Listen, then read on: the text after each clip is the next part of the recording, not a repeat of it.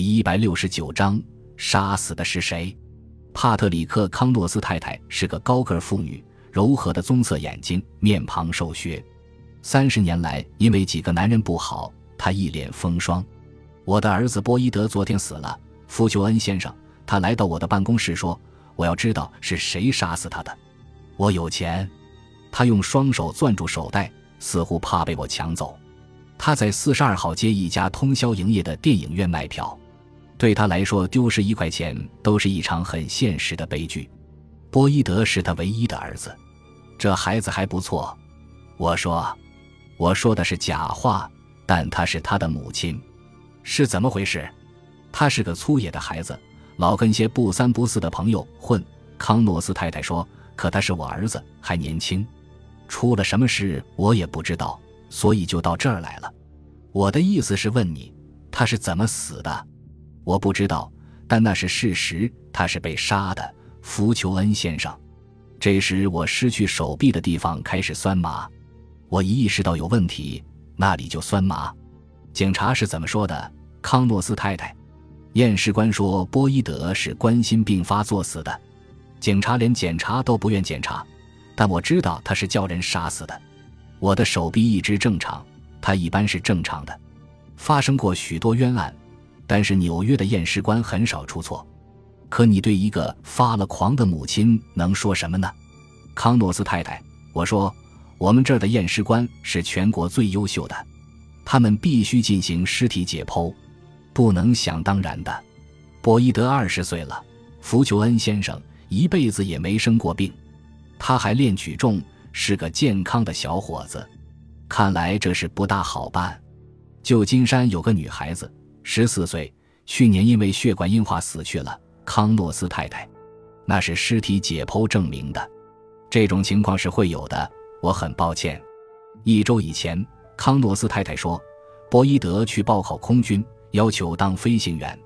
他们检查了他两天，身体完全健康，就招了他。准备进行飞行训练，一个月以后就走。我能告诉他医生也会弄错吗？是哪个医生弄错了？是空军的医生还是尸体解剖的医生？我能拒绝了解一下吗？我来看看能发现什么。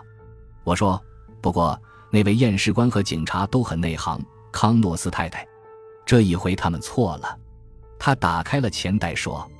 我花了差不多一整个下午，才把警署的哈姆警官堵得没了退路。他咒骂那个神经病老太婆，咒骂工作负担太重，也咒骂我。但是他带我去看了检验波伊德康诺斯尸体的验尸官。波伊德康诺斯死于心脏病自然发作。验尸官说：“我为那母亲感到难过，但那确实是尸体解剖证明了的。二十岁就那样。”有没有心脏病发作的前期征兆？有没有先天性缺陷？有没有暗病？都没有。有的情况就是没有。有许多人年纪轻轻就死于心脏病，而这种情况大部分人都不知道。那是他的第一次冠心病发作，也是最后一次。他一周前才通过了空军飞行员体检的。我说，一周以前。验尸官皱了皱眉头，啊，那么这个病例就更显得独特了。是的，但不管独特不独特，他都是死于冠心病自然发作的间歇性冠心病。你要是不信，我就告诉你，我确认过的心脏病发作所导致的死亡，比大部分医生看过的一般伤风还多。你信了吧？我们从东区殡仪馆门外步行到了哈姆警官的车前。哈姆说。如果关于他的死亡你还像那妈妈那样胡思乱想，我不妨告诉你，波伊德康诺斯死时是一个人在自己的房间里的。那房间除了经过起居间，再没有路可以进去，也没有消防梯可以到达。而在起居间里只有康诺斯太太自己。明白了吗？明白了。我说好极了。哈姆说：“别拿老太婆的话太当真，丹尼，安慰安慰她吧。”我离开哈姆，来到康诺斯太太的公寓，房间在五楼，没有电梯。那屋廉价、老旧，但是清爽，就是个家。康诺斯太太让我进门时，桌上有壶茶，她给我倒了一杯。屋里没有别的人。帕特里克·康诺斯先生很久以前就离家远走了。我坐下来喝茶，你把情况给我讲讲，好吧？昨天晚上波伊德是八点左右回家的。那母亲说，看上去很生气。他进了屋大概五分钟，我就听见他的叫喊，像是被呛住了。我听见他摔倒，便跑了进去。我发现他躺在橱柜旁边，于是我报了警。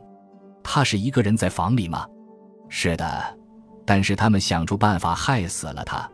他那些朋友，什么朋友？街道团伙。夜游神、小偷和地痞，他在什么地方工作？康诺斯太太，他没有工作，只是想进空军，马上的事。好的，我喝完茶，他的房间在哪里？那是个小房间，在屋后，有一张窄床，一个满是花哨衣服的壁橱，一套杠铃，柜橱上乱七八糟的放着梳子、古龙香水、头油和剃须膏什么的，从外面没有录进去。不经过起居间也没有录进去，没有暴力的痕迹，在我看来也没有像武器的东西。我的搜查和爬行所找到的唯一东西是某家药房的一个盒子和一点包装纸。自纸篓里和橱柜下有一个空鼓龙香水瓶，床下还有同样的空鼓龙香水瓶、三板纸板火柴、一支牙膏和一些肮脏的内衣内裤。波伊德康诺斯很邋遢。我出屋回到康诺斯太太身边，波伊德昨天晚上在什么地方？我问。我怎么会知道？他怨恨地说：“很有可能就跟那伙人在一起，在酒吧里吧，说不定是跟他的女朋友安娜卡兹可在一起，也许还打了架，所以他很生气。”波伊德什么时候决定参加空军的？大约两周以前，那叫我很意外。好了，我说。这个安娜卡兹可住在什么地方？他告诉了我。我离开他，去到他给我的地址。开门的是个年龄较长的妇女，一头泛白的金发。在我告诉她我的来意之前，她一直打量着我，然后才露出不快的神色，让我进了门。我是格莱斯卡兹可。金发妇女说是安娜的妈妈。我为波伊德康诺斯的死感到难过。我只是希望我女儿能找个比她好的男朋友，可并不知道她有病。为这事，可怜的安娜非常痛苦。你对这事有什么想法？我问。他瞥了我一眼，抱歉，只像我所说的难过，但我没有完全崩溃。波伊德康诺斯的事没有什么大不了。现在安娜说不定还可以。那姑娘从里屋出来了，还可以干什么？那姑娘黝黑矮小，是个娇弱的丫头，眼睛都哭肿了。你还可以注意罗杰，我就是这意思。妈妈狠狠地说：“罗杰会有出息的，博伊德就没有长处吗？可他只会说话和做梦，不会做事。一个街头大人物，罗杰却只会做事，不去做梦。这位罗杰是个什么人？”我问。罗杰塔通。那妈妈说：“一个踏实。”勤快的小伙子喜欢安娜，他不会去当什么空军的。昨天晚上之后，安娜说，他说不定再也不会往这儿跑了。昨天晚上出了什么事？我问。安娜坐了下来。波伊德跟我约会，罗杰却偶然先来了。波伊德到时他已在这儿，两人彼此大发脾气。妈妈让波伊德走，他总偏袒罗杰。波伊德约会的是我。罗杰没有权利插脚，但是妈妈叫我太生气，我就叫他们两个人都走。